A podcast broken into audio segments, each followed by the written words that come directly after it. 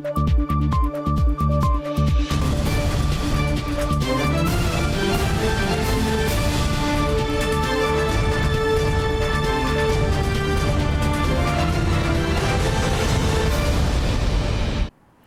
时刻带您迅速掌握潮流趋势，欢迎您收看《财经趋势四点零》，我是赵廷玉。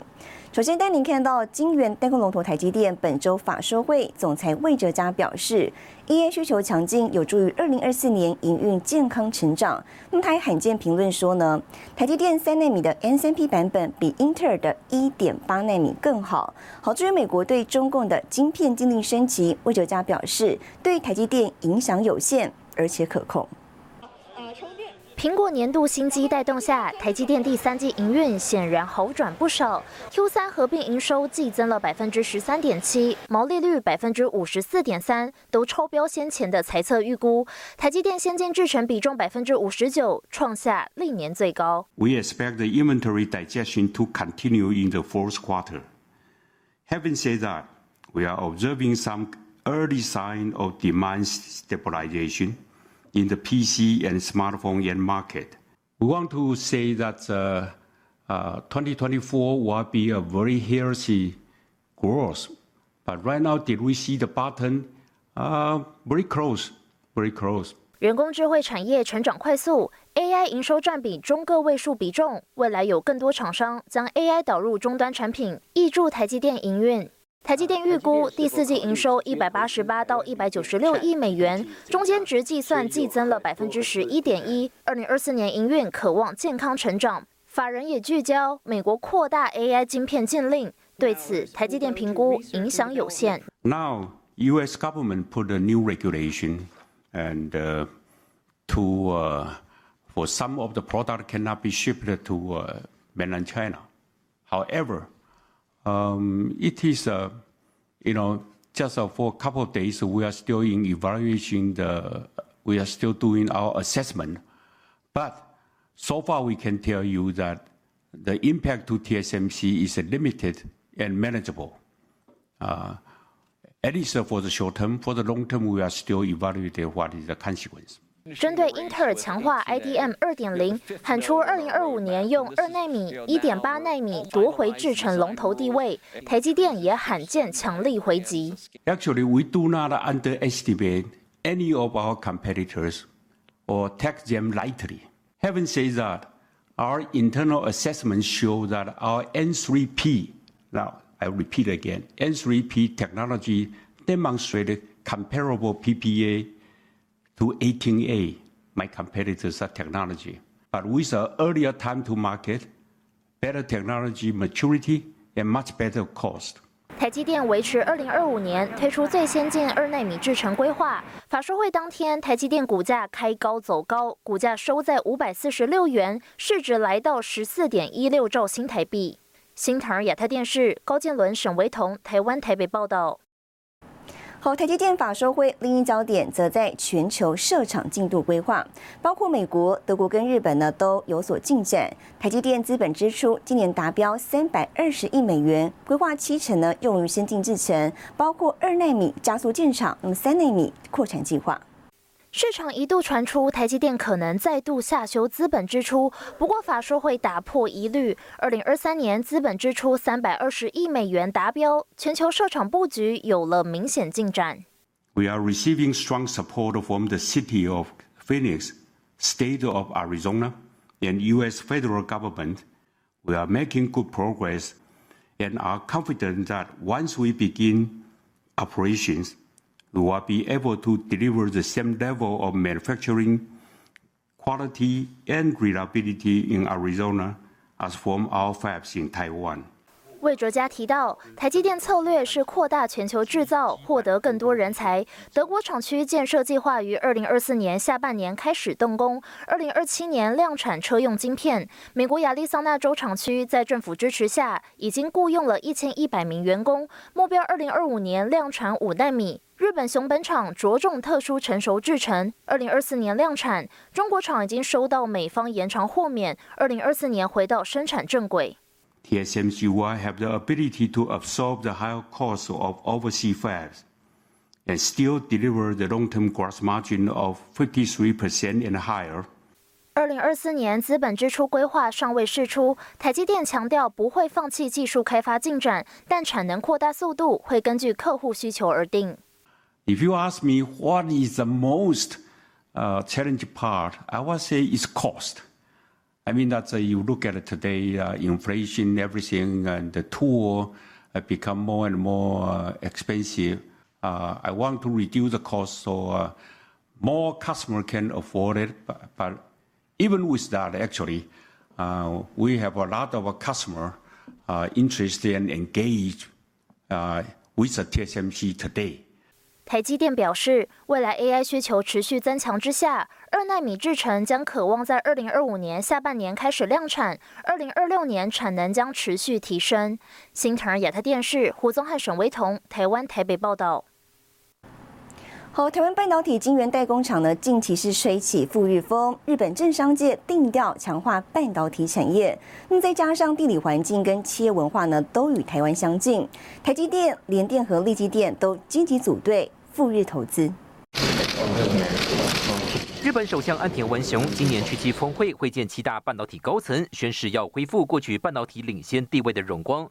台积电、联电和力积电在日本强化半导体之际，也扮演关键角色。日本国内で半導体ファンドリー工場を設立しようということであります。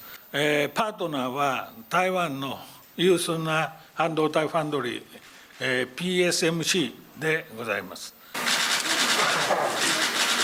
SBI 控股今年七月宣布联手台湾利基电，在日本境内设立十二寸晶圆厂，规划二十二、二十八纳米制程，应应 AI 需求。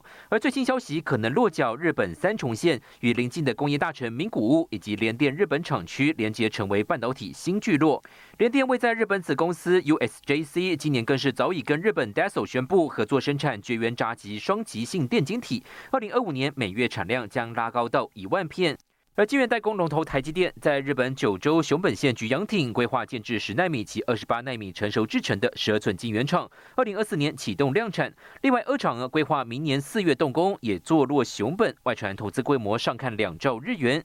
日本我觉得比较理想的一个九州，土地、水电比较充裕，工作文化也是。日本整个日本都是蛮好的。日本劳资关系及企业治理文化都跟台湾相近，供应链环境掌握度高，不难看出张忠谋为何看好。而日本半导体制造设备产值仅次于美国，约占市场百分之三十一。半导体材料、研磨液、光阻剂、蚀刻气体市占率都超过一半。如今联手台厂，在全球半导体生态链中扮演更加重要地位。西大日沈维彤，台湾台北整理报道。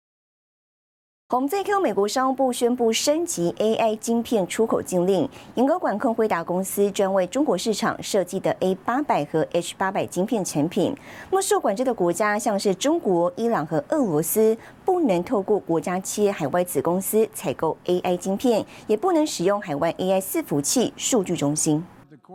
美国拜登政府十七号发布新措施，禁止辉达等公司设计的先进人工智慧晶片运往中国，规定将在三十天内生效。美国商务部长雷蒙多十七号表示，新措施弥补了去年十月法规的漏洞，并且可能至少每年更新一次。Not only will advanced computing chips be limited by performance, but they'll also be limited by density. Companies that want to export AI chips to China or other embargoed regions, there's about 40 countries on that list, they'll have to notify the U.S. government to do so. Additional chip equipment will be restricted, impacting names like KLA and Applied Materials. 禁令限制扩大到四十多个国家，包括伊朗和俄罗斯在内。另外，中国 IC 设计商摩尔线城和必任科技等十三家公司也被列入黑名单。此外，如果母公司总部位于中国、澳门和其他武器禁运国家，他们的海外子公司也不能获得晶片。美国 AI 大厂惠达受到直接影响，旗下 A 八百及 H 八百以及 L 四零 S 晶片无法销往中国。另外，英特尔高低 Two 恐怕也将受到限制。周二美股惠达股价暴跌百分之四点六八，超微下挫百分之一点二四，英特尔收跌百分之一点三七。惠达发布声明表示，公司遵守规定，预计近期业绩不会受到重大影响。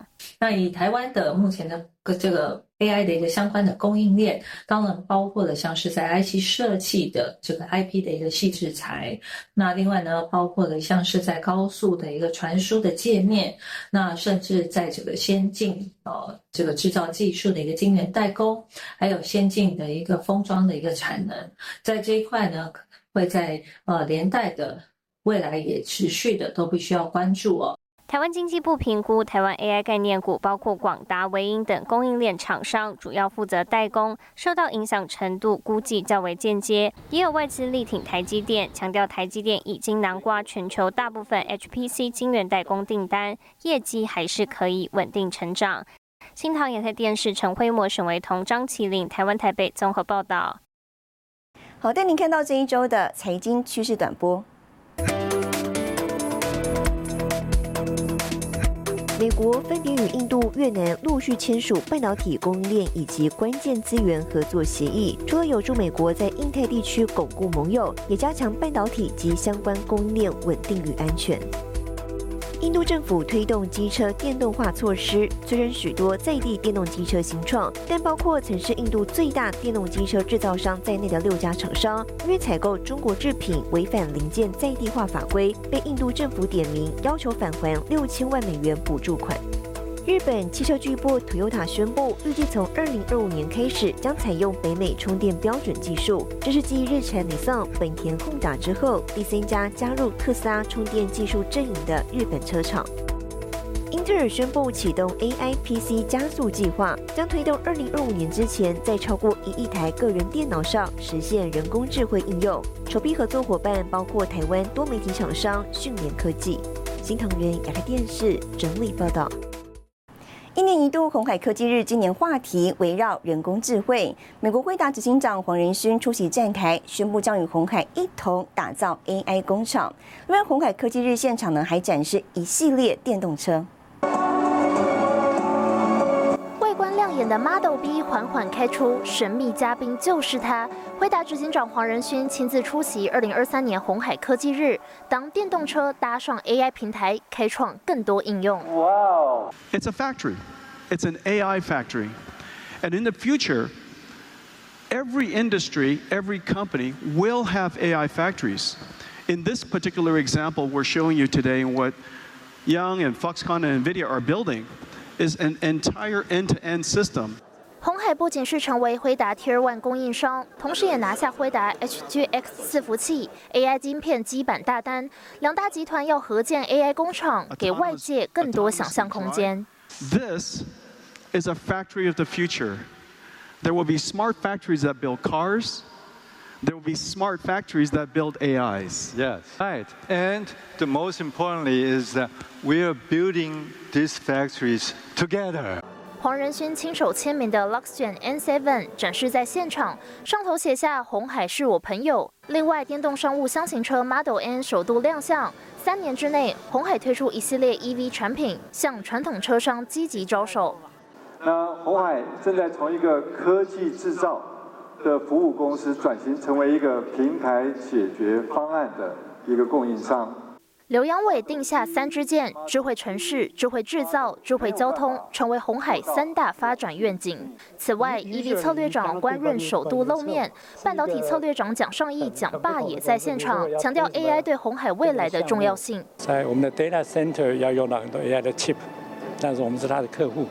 还有我们这个啊车子上都会有自动驾驶会需要的 AI，不管个人或者公司，你如果不去从事 AI 的话，很危险，可能会被淘汰掉。红海今年科技日活动一口气展出旗下 AI 伺服器、半导体、电动车零组件一系列解决方案，再再显示转型策略的决心。新唐亚特电视陈慧模、沈维彤，台湾台北报道。智慧能源周规模历年最大，商机上看成长百分之二十。更详细的新闻内容，休息一下，我们马上回来。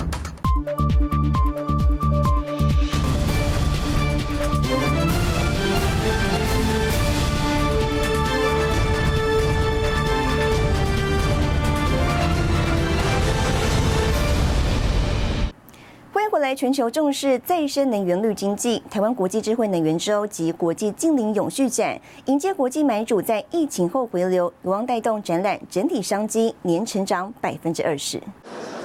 台湾国际智慧能源周及国际近邻永续展周二正式开幕，规模创下历史新高，三百五十家企业使用了一千两百七十五个摊位，包括英国、比利时、德国等六个国家也在展内开设国家馆。是疫情之后啊，国外买主第一次可以来到台湾参加啊我们的展览。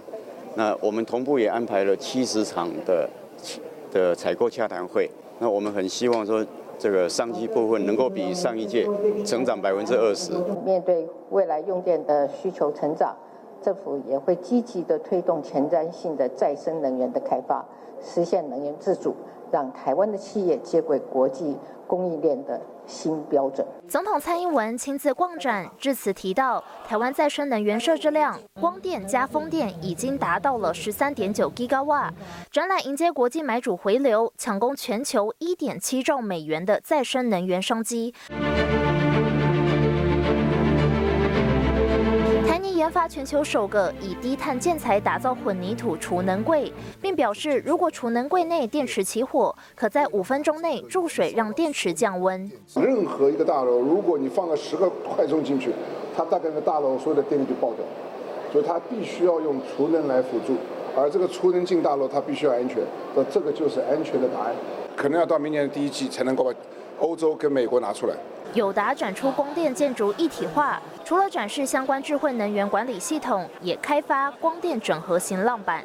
台湾大厂打造了光电建筑一体化服务，可以看到我身后的屋顶呢，就是整合了太阳能板的屋顶浪板。那未来新建的建筑，如果想在屋顶上装设了这个发电装置的部分，太阳能板就可以快速安装，不必再二次施工。能源周及近邻永续展重点聚焦太阳光电、风力能源、智慧储能以及多元创能等议题。在国际近邻转型进行式下，台湾也秀出绿经济实力。新唐亚太电视胡宗汉、高建伦、曾新敏，台湾台北报道。好，那么台湾马上呢就要进入排碳有价时代。来看到台湾碳权交易所跟英国标准协会本周呢共同签署合作备忘录，双方聚焦碳咨询和教育推广，培育台湾碳市场人才，来与国际接轨。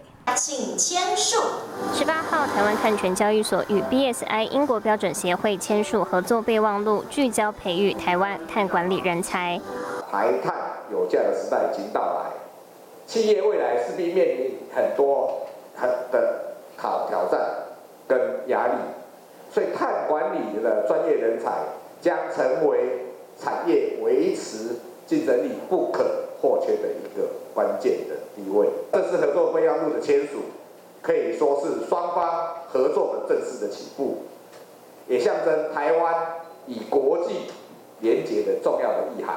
台湾碳权交易所董事长林修明表示，他希望碳权交易相关规范能够在今年底完成。他表示，二零五零近零碳排除了需要建立基础设施，更重要的是培养碳管理人才。人才的培训将有助于这个 ecosystem 呢，能够在一个有专业品质跟一个信赖的基础下来进行。那对于未来的碳权的交易的可信度。大家的这样子的一个推广，将会有很大的注意。明年台湾将公布碳盘查计算公式，并在二零二五年开始征收碳费，正式进入排碳有价的时代。根据环境部统计，约有五百一十二家排碳大户，直接间接排碳每年达二点五万吨，可能会被列为首波碳费课征对象。企业减碳是迫在眉睫啊，国内的压力，国际的压力，所以我们台湾是全世界供应链的一环。其实这是我们非常担心的。如果我们现在大部分中小企业还没有意识到，尤其是二零三零，剩下六年多七年，那如果在这六七年之内，我们没有一些大幅的一些改善，很可能我们会没有办法成为世界供应链。英国标准协会东北亚区总经理蒲树胜表示，碳交易只是一个手段，真正要达到近零碳排，还是要从企业本身开始减碳。新唐也在电视王冠霖、张启林台湾台北报道。再来看到工研院在本周举办第十二届工研院院士授证典礼，今年选出四位声音与资通讯产业领导者，由总统蔡英文亲自颁证。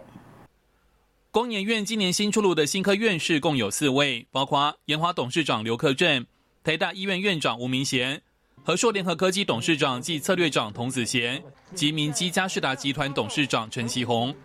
总统蔡英文逐一为新科院士颁授证章及证书，感谢他们为台湾做出贡献。台湾珍贵的资产，就是我们这一群充满了经验、充满了实干的精神，本身有掌握技术，也能够经营企业的这一代的企业家。四位新科院士也一一上台发表感言。研华董事长刘克正在致辞时强调，自己已经六十九岁了。蔡英文则启勉这群具有技术又是领导人的新科院士。在下世代还没有完全接班之前，要撑着也没有错。他们都六十几岁、七十岁了哈，那我们下一个世代就要再加油了。那在我们下一世代还没有能够完整的接班之前，请你们继续要撑着。所以我们没有期待我们呃选出来的院士在八十岁以前就退休了。蔡英文也参观了跨域创新韧性未来特展，了解各项创新技术及产业效益。他也期盼院士们能将工研院的创新研发精神带回产业界，让产业不断转型升级。新唐亚太电视林秋霞，台湾新竹采访报道。好，带你浏览这一周的重要财经数据。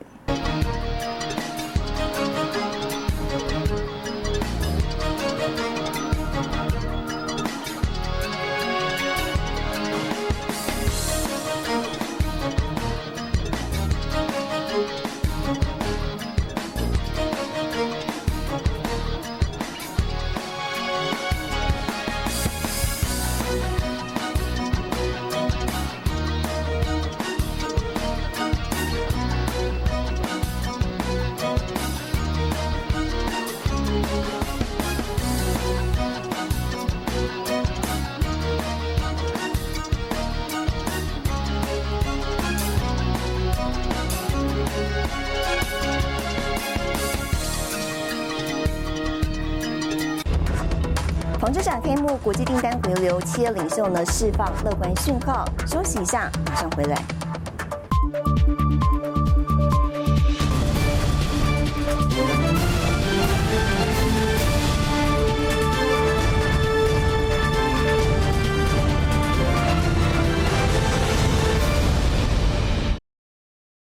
台湾第四大贸易顺差产业就是纺织产业。本周台北纺织展盛大开展，规模呢恢复到疫情前水准，让国际看见台湾在纺织科技的研发实力与能量。模特身穿大厂时尚成衣走秀，展示永续纺织亮点。第二十七届台北纺织展周二正式开幕，聚集了十一个国家三百八十一家厂商，展出近千个摊位，以永续环保、机能应用、智慧制造三大主题作为今年的展览重点。整体规模已经恢复到疫情前的水准。虽然今年的国际经济环境呢很很不好，纺织业界呢仍很。踊跃的来参加今年的纺织展，实在呢，真的非常难得。不管是奥运、世界杯足球赛，知名球员身上所穿的运动的衣服都来自台湾。其实国人都感到很光荣，哇，台湾真的了不起！台湾不是只有半导体，我们还有机能衣所制造世界一流球员穿上我们的衣服。赖清德称赞台湾纺织业努力完整上中下游产业链，每年的产业贸易顺差高达一千五百七十一亿元，是台湾第四大贸易顺差产业。不过今年仍碰上物价上涨、通膨等不稳定因素，纺织业者接单衰退。纺托会先前表示，观察今年第四季订单已经明显回温。国区的订单，呃，前一阵好像有一点这个下来。但是现在又开始恢复，会恢复，恢复，要努力。明年可能会越来越好。呃，景气应该这样讲吧，我们都希望如此。那么更重要的还是要靠大家。以巴战争目前是应该没什么影响哈，那只要它不要再升级，应该是还好。那看起来也应该是稍微乐观一点的哈。新鲜董事长吴东升有信心，景气翻身只是时间快慢问题，表示看到品牌开始下订单。台湾纺织业者抓准国际趋势，持续深耕绿色永续、机能应用，维持国际竞争力。新唐亚太电视高建伦、曾新敏，台湾台北报道。好，带您看到下周有哪些重要的财经活动。十月二十四号，美国、欧元区、日本公布十月 PMI 初值。十月二十五号，台湾国际人工智慧物联网展览。十月二十五号，台湾光电展开幕。十月二十六号，欧洲央行公布利率决议。谢谢您收看这一周的财经趋势四点零，我是赵廷玉，我们下周再见。